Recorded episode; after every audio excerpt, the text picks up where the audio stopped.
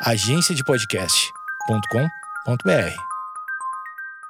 O que é intimidade depois de 2020? Como criar conexões sinceras? O Badu responde essas e outras questões com o podcast Conexões, apresentado por Dora Figueiredo e com convidados especiais todas as semanas. Os temas dos episódios foram baseados em um estudo global do Badu sobre sexo e intimidade e abordados de maneira saudável e sem tabus, junto com a importância do autoconhecimento, de sermos sinceros conosco e com os outros. Você pode ouvir o podcast Conexões na sua plataforma de streaming favorita ou assistir no canal do YouTube do Badu BR.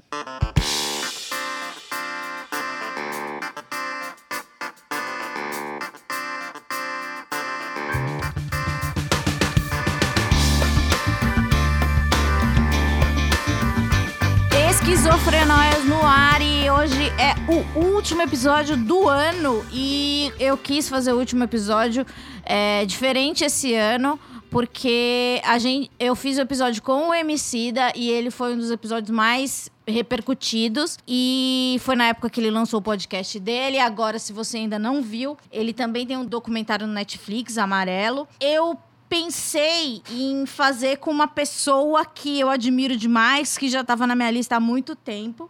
E como ela lançou um EP e nós temos muitas coisas em comum, eu quis fazer com ela o último episódio. Até porque uma coincidência muito louca, que foi o último show que eu vi antes da pandemia. Eu já falei isso 14 vezes pra ela, mas eu saí do show dela assustada. Digo de verdade, falei, isso não é comum, isso não é usual. E eu posso dizer que eu não me impressiono muito, né? Porque não sei, não me impressiono, mas digo, Jupe do Bairro, você é impressionante. Porra, nossa, já começa assim nesse tiroteio. Que delícia, que delícia. Primeiro eu quero agradecer o convite. Eu já falei mais de 14 vezes o quão eu sou sua fã e é muito, muito gostoso ter esses atravessamentos também de tanta coisa que a gente tem em comum que vamos falar aqui. E, poxa, é uma honra estar aqui trocando esse papo contigo, de coração mesmo.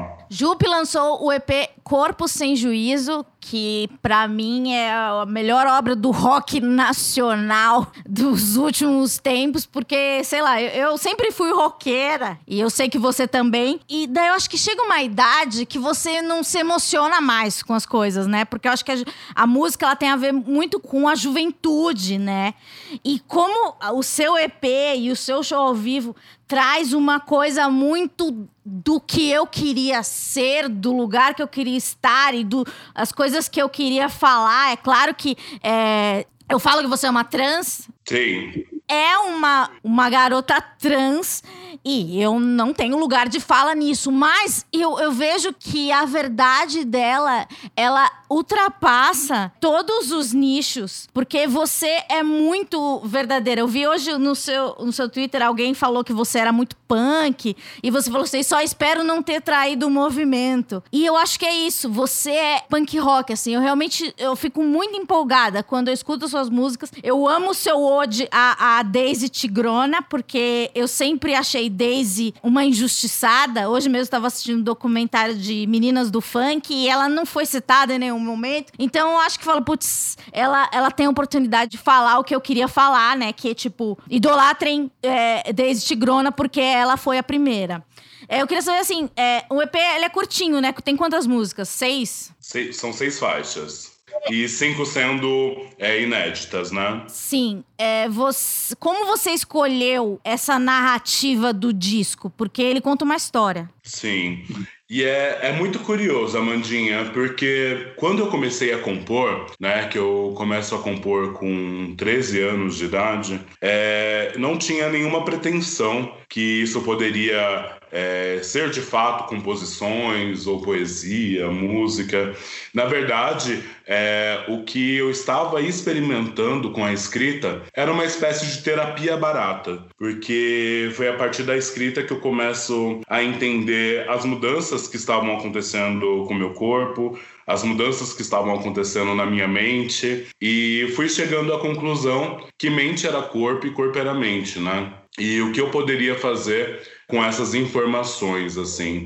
Então, eu encontrei na música é, uma possibilidade de também compartilhar com as pessoas e também buscar entender de, de uma forma coletiva, né? Eu sou muito coletivista, assim, eu, eu não consigo pensar, enfrentar todas essas guerras né, sociais e mentais que a gente passa sozinha. Então, eu precisei de montar uma rede que eu acreditasse em pessoas e pessoas acreditassem em mim também. Então, quando eu começo a pensar em Corpo Sem Juízo, né, nessa vontade de fazer um disco solo, mesmo depois de tanto tempo já é, enquanto performer, também é, trabalhando com a Linda Quebrada, eu pensei, porra, é, eu preciso colocar os meus, meus pensamentos para fora também, né? Porque eu acredito que, principalmente quando a gente pensa em representatividade, a representatividade acaba sendo uma faca de três gumes, assim. Primeiro que ela pode representar dando imaginário, dando possibilidade para pessoas que não se viam, mas também ela pode deixar pessoas estáticas a ponto de ai, a Jupe do bairro está ali fazendo por mim. Então eu posso colocar todas as minhas perspectivas, todas as minhas vontades sobre ela, mas a partir do momento que ela derrapar ou que ela não atingir alguma dessas expectativas, eu vou cancelar ela porque ela não vai ser mais minha fada sensata. Você já foi cancelada? Olha, eu sempre fico na, na beirinha, assim. Mas eu acho que a, que a galera não, não chega a me cancelar porque, ah, Amandinha, vivência de, de quebrada, né? E quando aparece alguma coisa, assim, é, alguém querendo me gongar, me zoar, eu já chego no áudio e falo, e aí, quebrada, qual que é a sua? Como que foi? Tipo, eu tô aqui fazendo meu, meu trabalho de boa, né? E daí a galera fica, fica um pouco em choque, assim. Mas é, não, não cheguei a, a ser cancelado e, e também eu fico sempre pensando é, nesse lugar. De fato, eu, eu não consigo representar uma massa, né? Eu só consigo me representar. Eu consigo falar sobre as dores e delícias que atravessam o meu corpo e a minha vivência. E isso não, não quer dizer que é, eu possa falar por uma legião de, de pessoas trans e travestis, que eu possa falar é, sobre todas as pessoas negras. Falar a partir desses meus atravessamentos, assim, né? Então, quando eu comecei a, a bolar Corpo Sem Juízo, eu quis é, me responsabilizar de contar as minhas histórias, mas também quis responsabilizar o público por essa feitura de, de imaginário, né? A partir de um financiamento coletivo, dividindo também é, que nós somos responsáveis pelo que a gente come, pelo que a gente veste, né? De maneira tão indireta e principalmente na, na criação desses imaginários, do protagonismo desses corpos abjetos, desses corpos sem juízo e fui criando. E quando eu pensei na, na formação, que é uma narrativa né, de nascimento, vida e morte, e não necessariamente nessa ordem, e eu fui entendendo que, que era a, as três características básicas de um corpo. E fui também entendendo, dentro dessa, dessa criação, do que seria Jesus nos tempos atuais, né? Onde eu realmente fui ao deserto para entender o que era o bom, o que era mal, e entendendo o fim dos tempos como esse apocalipse que já aconteceu algumas vezes, inclusive, eu precisava de quatro cavalheiros que pude contar com Linda Quebrada, Rico da Laçã, Destigrona e Mulambo para dividir essas histórias comigo. É, já falando em identificação, tem uma faixa que você fala é de. Ai, meu Deus, esqueci. Agora é. Sampa Crio a Bjork. Eu falei, gente, essa pessoa nasceu pra ser minha amiga. Porque é um leque de chegar no Sampa Crio pra chegar na Bjork, é um leque que poucas pessoas passaram. E nesse momento eu penso, essa pessoa é realmente muito parecida comigo. É, como é que foi a sua vida no Valor Velho, que devo dizer que é vizinho de bairro. Uma coisa que, quando eu era criança, eu acho que você também sentia isso, quando os Racionais faziam uma lista de bairros e às vezes falavam os nossos, aquilo se sente, puxa, eu existo, né? Nossa, total. E, e você é isso pra galera da, da Zona Sul, eu imagino. E porque se não for, eu, eu peço, por favor, que seja. Você é, nasceu no Valo Velho. Eu agora vou fazer a pergunta muito do, daquela lá. Onde você estudou? então, eu sou eu sou a cria do, do Capão Redondo, Valo Velho, né? Eu vivi e me criei aqui. Sempre teve essa, essa relação, porque, inclusive você, né, do, do Parque Fernanda, é, a gente mora no extremo sul, a, a, a localização, né, desse nicho do Capão Redondo é o extremo sul e eu moro no, no Valo Velho, que é justamente o bairro que, que divide é de São Paulo com Itapecerica da Serra, a fronteira. E aqui, durante muito tempo, é, foi extremamente esquecido, né? Porque o município de, de é, não reconhece é, de, de, forma direta o Valo Velho e São Paulo também não reconhece, aí fica aquela meio que aquela terra de ninguém. Então os acessos aqui, né, é extremamente precário. Aqui também para ter uma, uma instituição né, de movimentação artística, sempre foi é, muito independente, assim, tipo 100% independente, sem, sem nenhum tipo de apoio. E daí eu, eu fui entendendo e buscando as minhas referências aqui. Eu, sinceramente, Amandinha, eu passei pela maioria dos colégios da Zona Sul, assim, eu sempre fui muito inquieta. Eu estudei no, no Jeiti, Irata, estudei no Sebastião de Moraes Cardoso, estudei no Jorge Americano. Lembro desse. No Herbert Betinho. Eu estudei no Mold Sá, no comercial, manja? Manjo, manjo. Eu, eu é. estudei no Beatriz também. Ai, Beatriz é na, na rua atrás da minha casa.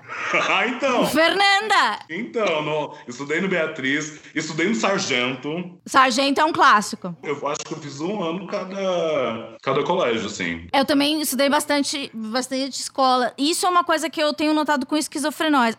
Eu estudei no Porcino também, que é em Tapsirica, né? Sim. A minha infância, eu não entendi ainda que eu morava na periferia. Porque é era como se eu morasse no interior, né?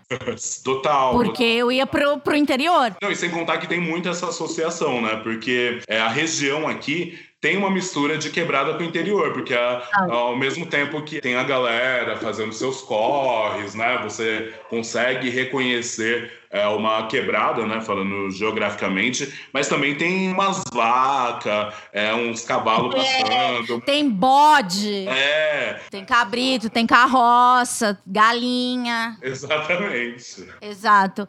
E uma coisa interessante que eu, sei lá, talvez eu desenvolva essa tese no futuro, mas as pessoas, assim, que passam pelo esquizofrenóias, principalmente as pessoas que têm é, vivência com ansiedade, alguma coisa com a saúde mental, acabam falando que é, mudar mudaram de, muito de escola ou mudaram muito de cidade. E você, ah, por coincidência ou não, também tem essa vivência. Você acha que isso é, moldou muito a sua personalidade? Transitar tanto? Com certeza, Amandinha. Até porque é, eu sempre fui uma. Ainda sou muito tímida mas eu era uma criança muito tímida, tanto que hoje, quando às vezes me perguntam, né, é, se eu tenho relações com pessoas da, da minha infância e tudo mais, sinceramente eu não tenho, assim, porque eu não, não conseguia criar laços e uma das maneiras, inclusive, de, de me proteger, que eu sempre tive muito latente comigo, era a estética.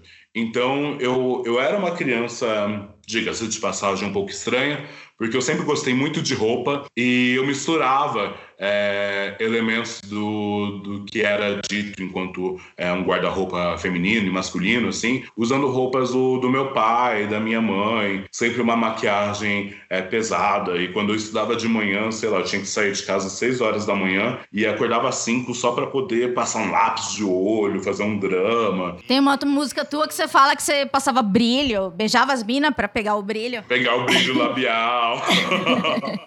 e daí era, era sempre uma contra contradição, porque ao mesmo tempo que, que tinha é, esse bloqueio de, de me sentir sozinha e tudo mais, eu era uma, uma pessoa muito querida, eu sempre era eleita para ser monitor da, da, sala, sabe? É, os Grêmios sempre queriam que eu, que eu me inscrevesse, porque viam que tinha força e tudo mais. E daí eu, eu tive, tinha essa, essas relações. E também, como eu tinha é, a maior parte das pessoas que andavam comigo, que chegavam até mim, eram meninas, assim, eu acabava sendo, inclusive, material de estudo para elas, porque como elas podiam confiar em mim, sentiam uma confiança, elas sempre pediam para perder o bebê comigo, alguma coisa assim, que aí treinava comigo. E eu, boba, trouxa, trouxa, ia beijando todo mundo. E sempre fui muito beijoqueira também, não tinha problema com isso. E daí eu servia, eu era esse material de, de estudo. E os meninos me odiavam justamente por isso. Mas eu, eu nunca passei por, por agressões diretas, assim, pela minha identidade é, de gênero ou sexualidade. Para mim era sempre muito muito tranquilo, mas via outros corpos dissidentes assim sendo zoados e tudo mais. E eu sempre comprava esse, esse partido, sempre fazia algum tipo de, de defesa, mas essas agressões não chegavam até mim, assim. Interessante, né? Porque é, a gente pensa, né, que a periferia é um lugar mais intolerante, até por ter muitas igrejas neopentecostais, etc. Você teve um passado neopentecostal? Eu tive um, um passado com a igreja cristã evangélica, né?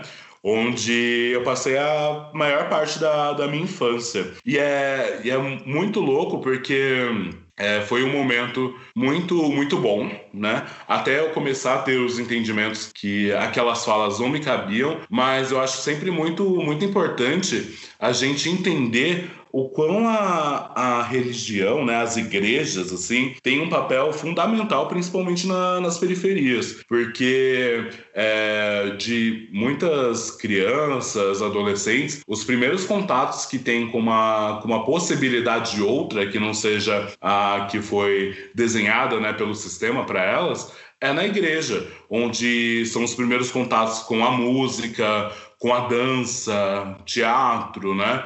Eu acho que a, que a igreja acaba é, tendo uma, um papel que, que deveria ser do Estado muito grande, mas a gente tem que entender também que essas instituições são instituições políticas também, né? Onde já começa a desenhar a importância da defesa da, da família tradicional brasileira, né? onde é, começa a, formar opiniões do que precisa ser certo e errado, e sem ter uma, uma desenvoltura maior do que seria esse tal livre-arbítrio, então, porque se for colocar em prática, ele não existe de fato, né? ou não é exercido. E daí a, a, a igreja, ela, ela foi esse, esse lugar também onde eu tive esses primeiros contatos, assim, com essas manifestações culturais. E eu ouvi uma fala de um, de um pastor num documentário que eu não vou me lembrar, recordar qual que é agora, mas que tinha uma ele perguntar perguntavam para ele né qual que era a importância da, da igreja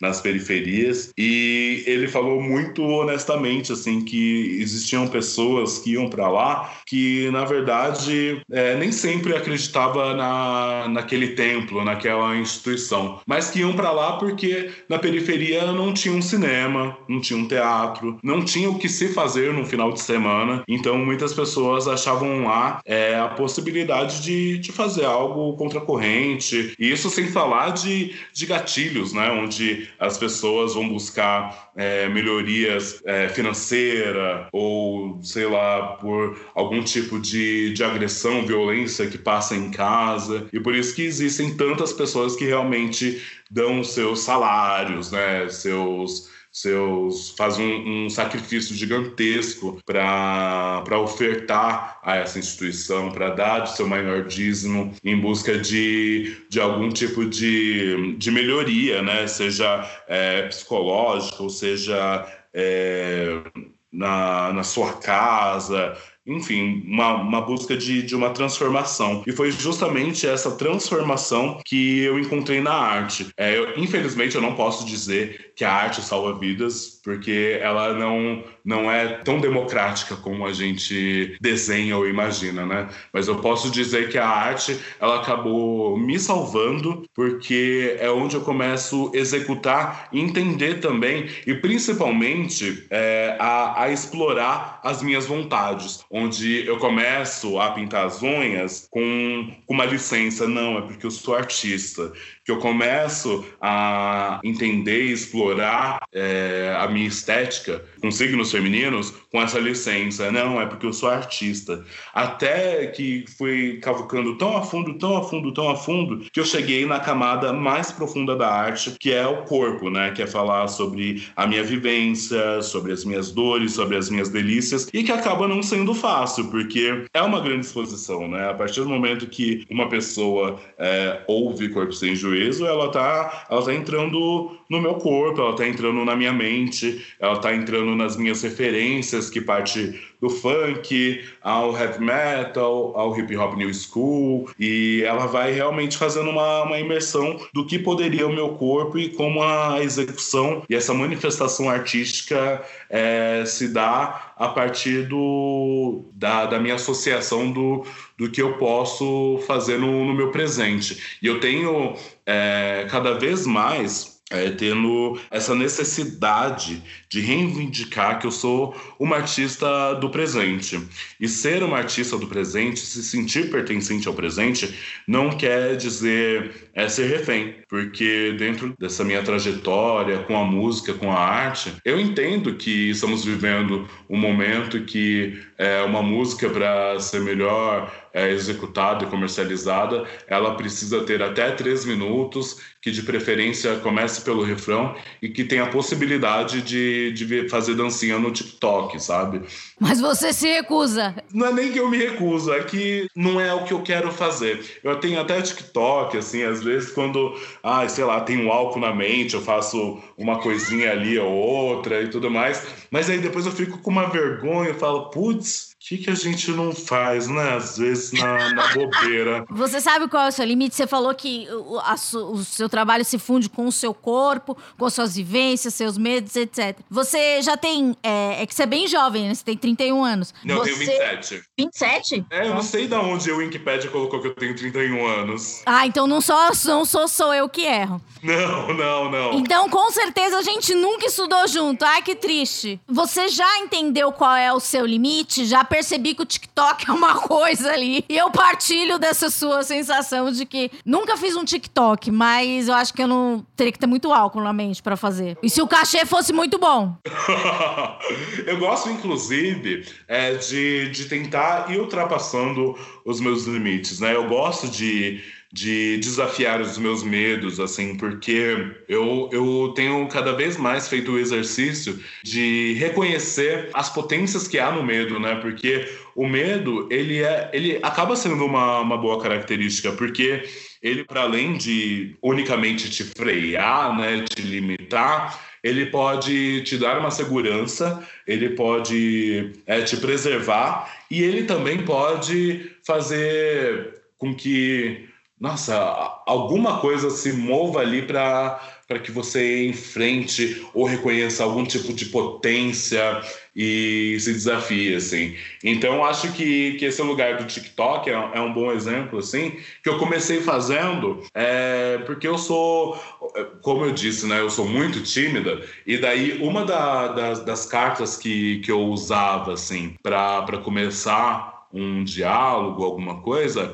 era fazendo piada, era fazendo é, trouxices, assim, porque aí eu, eu sentia que eu conseguia desmontar a pessoa. A sua voz também é uma coisa que, que prende, né? É, falam isso, geralmente, falam isso. Fa tem uma coisa, as pessoas prestam atenção. É, nossa, ainda mais quando ouve no ouvidinho, assim, uma coisinha. É. Eu mandei uma música sua pra um amigo, ele falou: caralho, que voz. É um negócio, é, é potente, né? Cê, não sei, ainda no, no disco bota lá um reverb, sei lá o quê, e daí isso fica ecoando na nossa cabeça. Mas então, dancinha do TikTok é uma coisa que por enquanto não. Mas assim, já te vi no palco, acho a sua performance maravilhosa. Vamos para a Jupe, lá no Valo Velho, pegando aquela lotação. É, Valo Velho via Capão. Daí eles falam: ah, não, eu sei a, a é, Valo Velho direto é Padaria Fantástica, Padaria Elaine, todo esse itinerário. Você passando depois da Padaria Fantástica,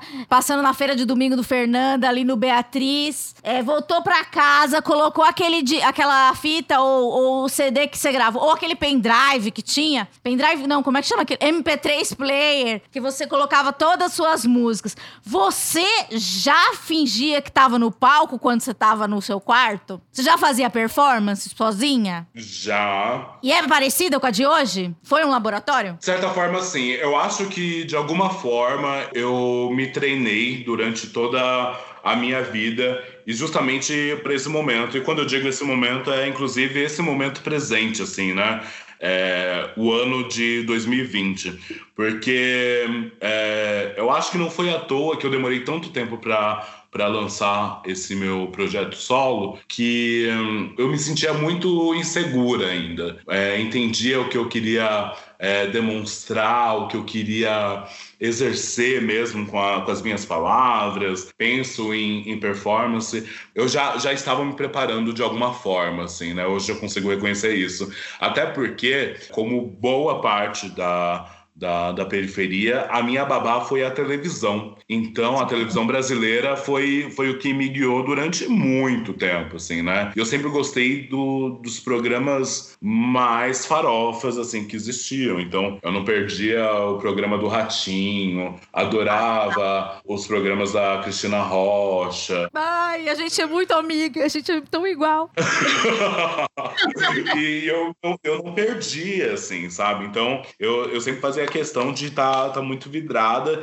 E daí era quando eu, no, nos momentos que, que eu tinha de, de brincar comigo mesmo, eu estava brincando de apresentar programa. É, também sempre, sempre era muito curiosa e eu sempre tive. É, as minhas amizades sempre foram mais velhas do que eu, assim, né? Porque, é, como eu era sempre muito curiosa, eu acabava, as minhas conversas eram praticamente entrevistas, assim, que eu queria saber da história da pessoa. Isso você não acha que é uma técnica, porque eu também sofro disso. Você não acha que é uma técnica de, de pessoa tímida, que não quer que façam perguntas? Daí eu sempre interrogava as pessoas para ninguém me fazer pergunta. Exatamente, não, com certeza. E também acho que é, era uma maneira até de, de alguma forma, se sentir pertencente, porque quando você interroga é, uma pessoa, ela começa a dar, dar, uma inflada de ego, de alguma forma. Porque, opa, estou nessa primeira pessoa, estou enquanto protagonista. Então eu gostava de criar esse lugar também de, de protagonista para a pessoa, porque eu sentia que, ah, pode ser que ela goste de mim, de alguma forma, e talvez não goste tanto se, se eu começar a falar, porque eu não sei falar, eu sei perguntar, sabe assim? Não sei é. dar respostas, eu sei é, levantar perguntas. E e durante muito tempo eu, eu me via nesse lugar, sim, que era uma maneira de, de me defender e, e de me sentir um pouco mais segura, que era dando essa sensação para as pessoas. É isso. Você igualzinho a mim, meu Deus, assustador. Assustador. E falando em entrevista, você tem um programa com a Linda Quebrada como é que é isso, assim, pegar o treino todo, você levou a vida inteira para treinar e colocar em prática? Já parecia normal, parecia habitual e, e, digo isso também do show, quando você começou a tocar com a Lin e depois quando você começou a tocar sozinha, você você se sentia pronta? Olha, é muito louco que eu tenho uma coisa que eu sempre fico conversando com, com artistas assim, né? De que existem que, que existem artistas que conseguem separar a pessoa física da pessoa jurídica. E eu tenho muito essa dificuldade porque eu não consigo separar. Porém, eu tenho, quando eu tô no palco, assim, quando eu tô é, num, num programa e tudo mais, é, é como se, é, não que eu virasse outra pessoa, mas que potencializasse quem eu sou. Então aí vem uma performance mais pesada que exige é, concentração. Então você nunca vai ver eu no palco dando tchauzinho para alguém ou não sei quem interagindo muito com o público, porque eu entro real assim num, num outro lugar e que como eu sou muito tímida, é, esses lugares de, de me desmontar e me humanizar assim no, no palco, às vezes pode tirar minha concentração e, sei lá, eu ter algum tipo de crise de ansiedade, alguma coisa.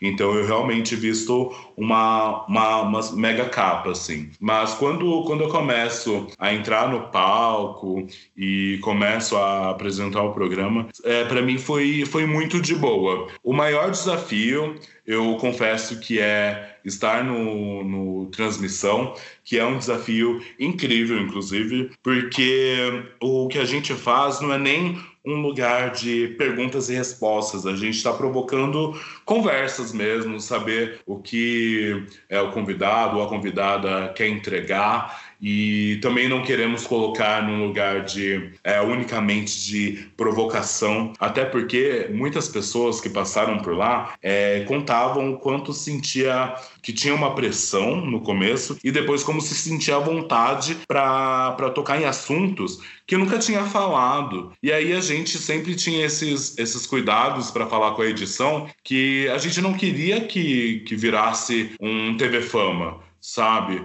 Para que a gente é, pegasse dessas fragilidades da, das pessoas que se sentiam confortáveis e fazer com que isso fosse é, o lugar principal a ser atingido. A gente queria mesmo era trocar, porque é, durante muito tempo eu, eu ficava é, me sentindo muito mal quando colocavam as pautas de imprensa para eu falar unicamente sobre sexualidade, gênero e raça. E eu posso falar sobre inúmeras coisas, né? Eu posso falar sobre música, eu posso falar sobre gastronomia, posso falar sobre política, posso falar sobre futebol. É... E qualquer pessoa pode falar sobre qualquer assunto, porque uma coisa que, que eu acho que essa, a, principalmente a internet tem colocado pra gente é essa verdade absoluta dos 15 segundos, né? Então, todos nós somos é, formadores e formadoras de, de opinião, sempre muito diretas ao ponto e tudo mais.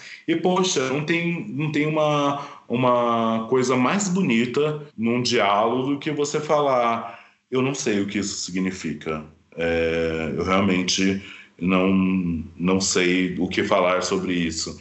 Porque é o que a gente tem, tem que eu tenho entendido que é, que é muito importante, assim, é entender os nossos locais de, de fala para que eles não virem locais de falha, né? Porque o meu local de fala não significa o seu local de silêncio. O meu local de fala, ele vai ser a partir das minhas vivências, a partir do meu corpo, a partir da, das minhas criações, é, desconstruções e principalmente reconstruções. E o seu local de fala também vai ser a partir da sua vivência, das suas construções, reconstruções, das suas perspectivas, porque é, eu, eu não acredito numa construção que ela seja una, onde eu chego e fale exatamente como que deve ser daqui para frente. Não, eu preciso falar sobre as minhas potências e fragilidades, você das suas potências e das suas fragilidades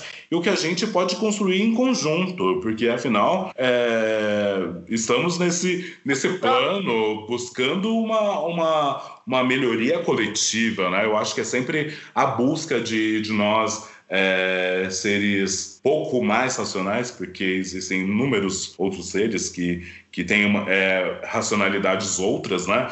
Mas que é buscar esse bem-estar. E esse bem-estar, ele precisa ser pensado é, em coletivo. E, e acho muito que é uma justificativa de, do porquê quando a gente olha assim é, tantos assuntos importantes em pauta sobre gênero, sexualidade, raça, criando grandes proporções assim. E de outro lado, é, existem pessoas é, pedindo a volta da ditadura, sabe? Que acha que que mulher precisa real, é, novamente estar na, na cozinha, que essas performances de gênero e sexualidade são uma destruição do que seria a família e tudo mais.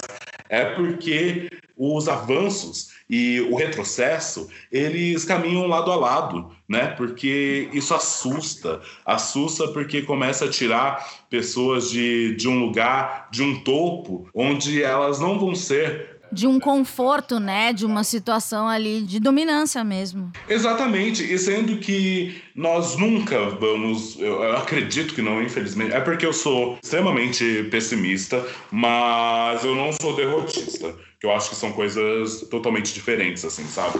Mas o que aconteceu não dá para desacontecer, sabe? Não dá pra gente é, esquecer da escravidão, não dá pra gente esquecer do patriarcado, não dá pra gente esquecer da história que já foi contada. Mas há a possibilidade de que a gente possa fazer uma reparação a isso onde na verdade essas cabeças, né, esse maior polo, né, do que inclusive do que se remete à semelhança de Deus, que é esse homem branco, mais velho e responsável pelos sims, pelos nãos, de nomear as coisas, né? Isso é árvore, isso é cadeira, isso é homem, isso é mulher, não sei o que, não sei o que. E sem entender que, porra, é, nós estamos falando de corpo e o corpo é vivo. As nossas células mudam, quem dirá essas criações que são extremamente caducas, né? Então é uma, uma necessidade que nós temos de dar um F5 no nosso software, porque eu tive a, a oportunidade, inclusive, de entrevistar o Antônio Pitanga, que me disse coisas que, que ecoam na minha cabeça sempre é que nós não podemos caducar ao nosso tempo, né? Que muitas vezes, é, no, no auge do, do frescor da nossa juventude, nós achamos que aquilo é o certo, que as coisas é, do, do passado se passaram e o que é novo é porque há um despreparo, né? Que é, são, são brisas que, tipo, ah, não, é porque você não tem a mesma vivência que eu tive. E, e, sempre fica uma, uma insinuação de que o frescor da nossa juventude são as verdades absolutas. E não, a gente tem que pegar, olhar para a nossa história, nossos ancestrais, principalmente de coisas que não podemos repetir novamente e de vir também olhar essa, essa nova geração de de possibilidades assim de pessoas mais jovens, crianças, adolescentes, e também entender como uma, uma mudança e principalmente do, do presente, do que pode do que pode ser construído de, de novo, é, como, como uma, um pertencimento, que eu acho que, que isso que é, é a palavra, assim, do pertencimento e reconhecendo as contradições. Porque sempre quando eu fico me policiando muito, quando eu vejo é, uma pessoa mais nova, que aí eu fico tipo, nossa, lá vem, olha, olha as coisas que essa, essa criança tá falando, nossa... Não... Ai, é tão K-Popper, né? É... Ai, tão TikTok... Nossa, que, que viagem, né? Que viagem. Essa adolescência e infância tá, tá fumando muita maconha, não sei o quê. E daí eu vou, vou entendendo que, tipo, opa, pera lá, eu já estive nessa posição. Eu também estava começando a criar uma possibilidade de um lugar que não existia, porque eu estou me recriando, né? Estou deixando de deixando pensamentos de lado para sei lá, não sei se é esse cunho, mas de me tornar uma, uma pessoa melhor diariamente, assim. Falando em pessoa melhor, falando em F5, na verdade, é, e esse é grande F5 mundial que é a pandemia, que a gente sei lá, talvez de alguma forma isso já tenha passado pela nossa cabeça, mas nunca é como a gente imagina. Como é que você recebeu, assim, lá no dia 16 de março, quando começaram a falar, ou já antes, quando estavam é, falando do vírus na China, e depois veio o Tom Hanks que pegou, e daí de repente virou, sei lá, na Itália morriam pessoas, daí quando chegou no, muitas pessoas e não tinham pessoas para enterrar, e daí no Brasil teve, é, no Amazonas também, valas comuns, até no, no cemitério do São Luís, que existiram imagens, etc. Como é que foi esse processo, a pandemia, assim, nesse ano todo, assim? A Jup que recebeu a notícia de que o mundo estava estranho e, e como que isso evoluiu até a Jup de hoje? Então, quando, quando começou a sair matérias, né, notícias no, no fim do ano passado e janeiro, assim, mas que não fazia ideia da, da proporção que poderia tomar. Mas você achava que ia chegar aqui? Sinceramente, nesse tempo, não. Assim, eu tava achando que, que seria uma. Uma coisa da televisão. É, achava que era, que era papo de televisão, assim, né? Que nós íamos acompanhar, mas que não tinha, não tomaria tanto, tanto é, tudo isso que aconteceu, né?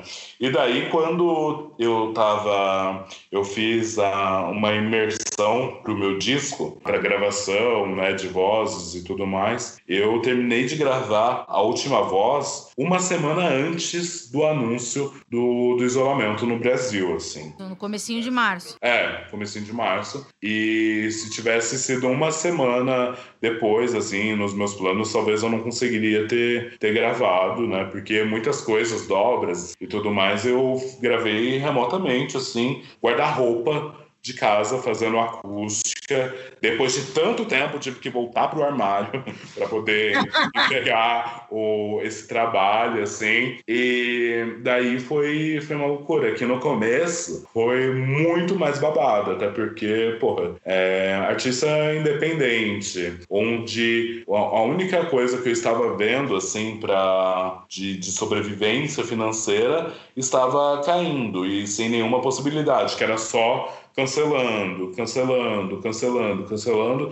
E daí eu me vi numa, é, numa ansiedade muito grande, mas a, a princípio foi financeira, onde eu estava fazendo, assinando editais assim de 500 conto e que era que ia salvar o meu mês, assim, sabe? Então era 500 conto que eu ia passar um mês. E aí eu comecei a, a me ver numa fragilidade muito grande, que aí foi, foi dando é, ainda misturando com os gatilhos de, das mortes e o descaso né, do, do governo, e tudo foi virando um, um grande, uma grande bola de neve e que foi me dando muita tristeza, muita incerteza, muita angústia.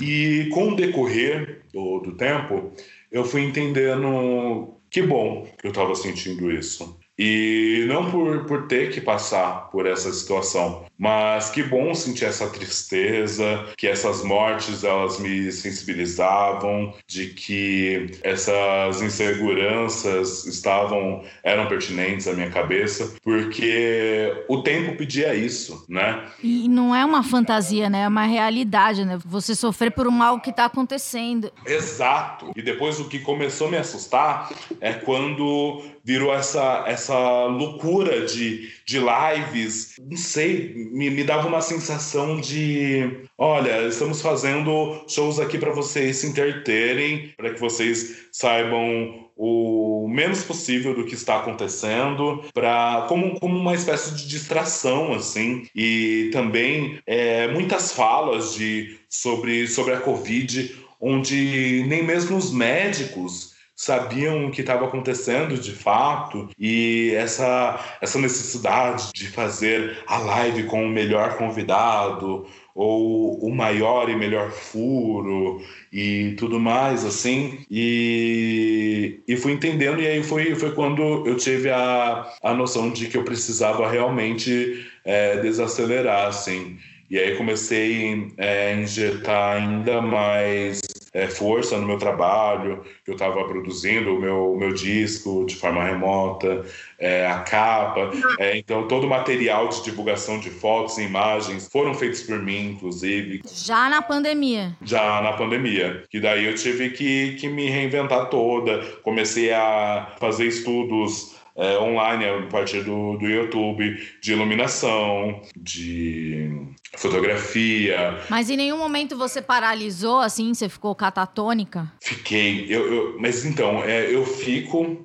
Quando, quando eu tenho esses momentos de ficar é, catatônica, eu preciso me mover, eu preciso me movimentar. E preciso movimentar a minha mente, sabe?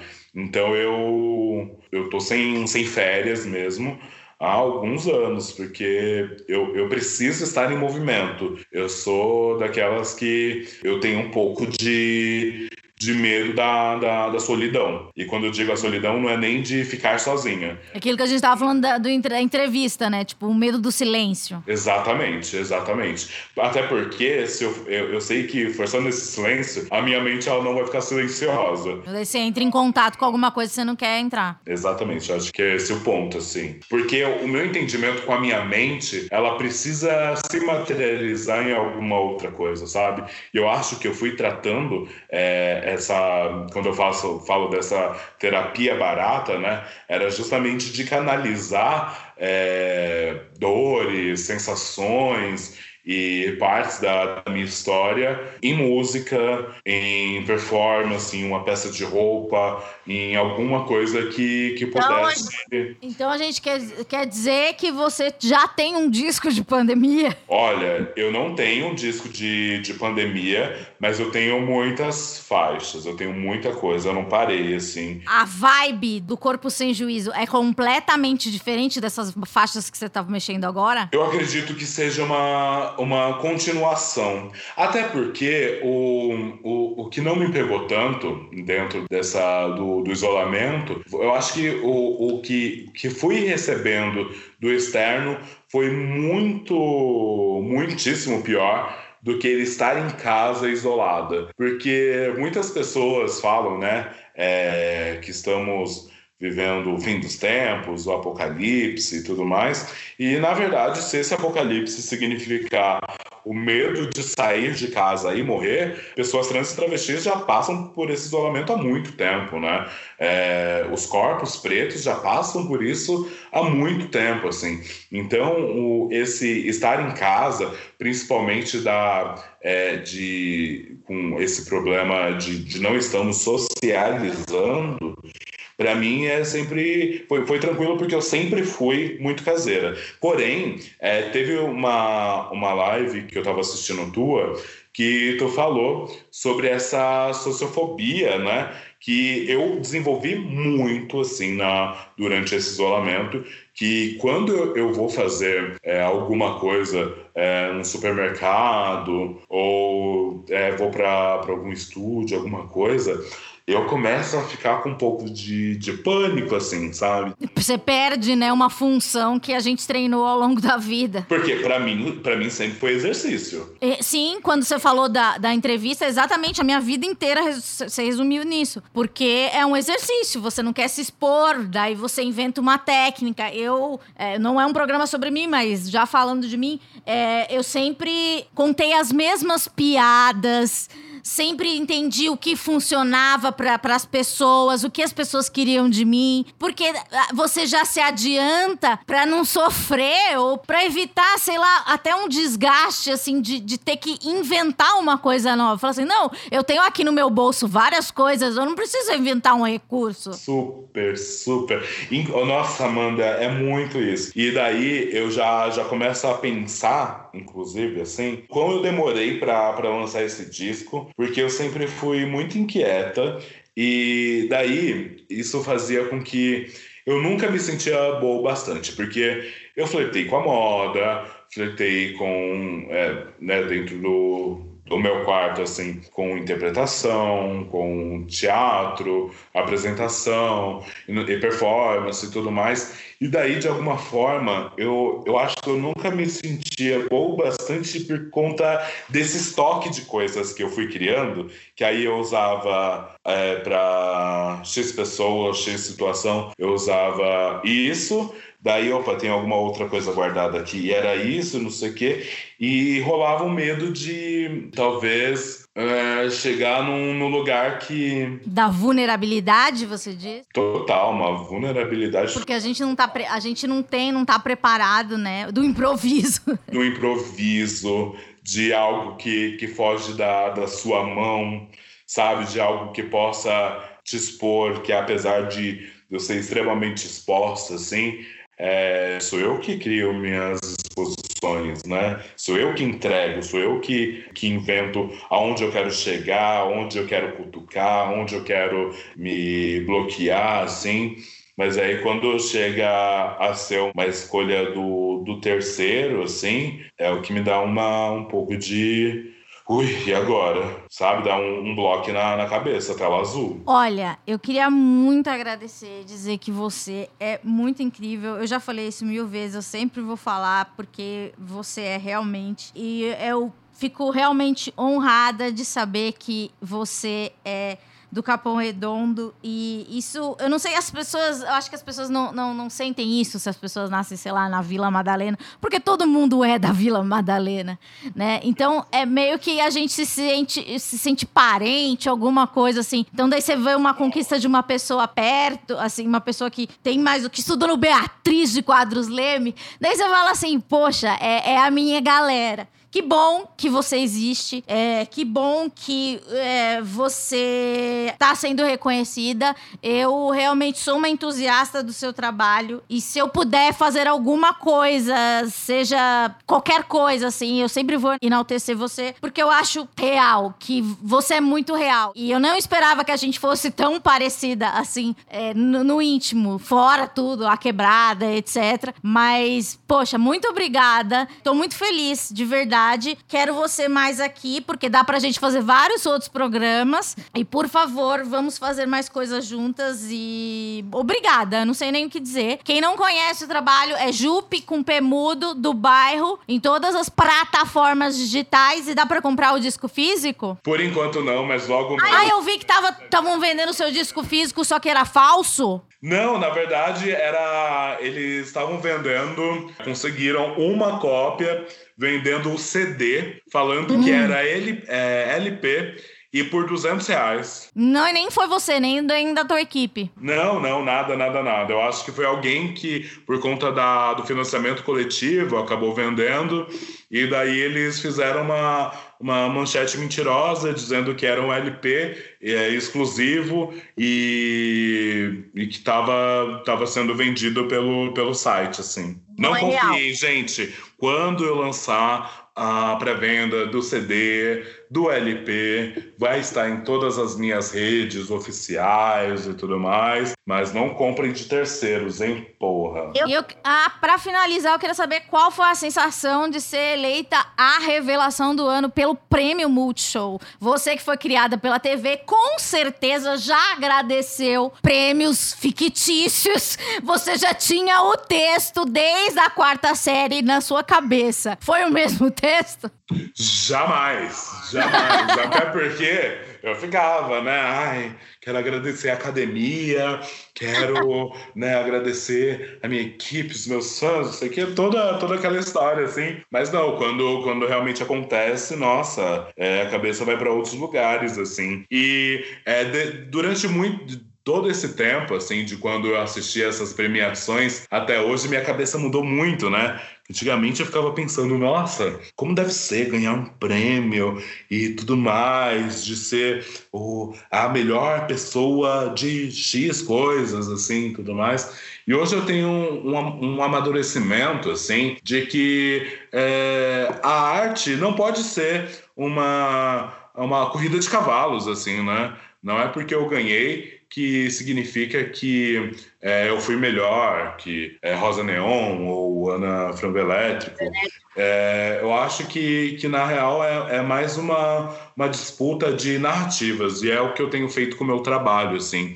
Eu acho que de um tempo para cá é, ficou insustentável não se falar de pessoas como eu, pensamentos como, como o, os meus, e com isso eu acho que muito mais do que ganhar o prêmio, né, que, enfim, consegue fazer uma, uma movimentação maior, até porque não é só a Jupe Lourenço Mata Pires que é atravessada por isso, eu emprego pessoas, né, é, eu, eu movimento financeiramente outras pessoas, então acaba sendo extremamente importante por, é, por isso, assim, mas que principalmente a gente consiga é, reverter é, a, o fronte para novas possibilidades mesmo e que essas possibilidades não precisem estar sendo reféns da, diretamente da, da indústria musical, que é extrema, extremamente massiva, do que a, o mercado pede, do que seria a música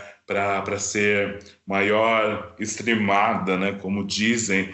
E porque eu sinceramente eu não não faço música para números, assim, eu não faço música para algoritmos, eu faço música para pessoas. Então, é muito mais do que comemorar é, 10, 20, 30k de streamings, eu comemoro muito mais quando vem uma pessoa e fala o quão aquela letra mexeu com ela, seja é, a mente ou a bunda ou que deu alguma sensação, trouxe alguma sensação para ela, isso para mim é realmente muito mais importante. Obrigada mesmo. É, a gente se fala e se vê quando der, né? Apesar da gente não ser pessoas muito sociais, é, é bom porque a gente consegue ser sincero com o outro, né? Mas sim, eu acho você você é foda. Você é foda, Amandinha.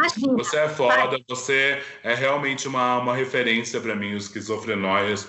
É, consegue consegue ter pontos assim que é o meu cérebro por fora, assim tudo que, que você fala e constrói, é, eu, eu, consigo sentir com muita honestidade, com muita presença, e eu realmente estou muito honrada de ter, é, poder trocar contigo. Quando acabar o isolamento social, vamos se encontrar, até para que a gente, nem que, que a gente fique é, juntas no mesmo ambiente, em silêncio, porque reconhecer o silêncio também é muito maravilhoso, né? A gente... a gente pode fazer também uma batalha de interrogação, quem interroga mais a outra pessoa. Pronto, pronto, é isso. gente, ano que vem a gente volta com mais esquizofrenóis. Esse foi o nosso especial de ano novo com essa que para mim é a maior roqueira do Brasil e quiçá do mundo, né? Porque eu também acho que eu eu acho que é você. Beijo. Paz nos estágios. Até o ano que vem. Beijo.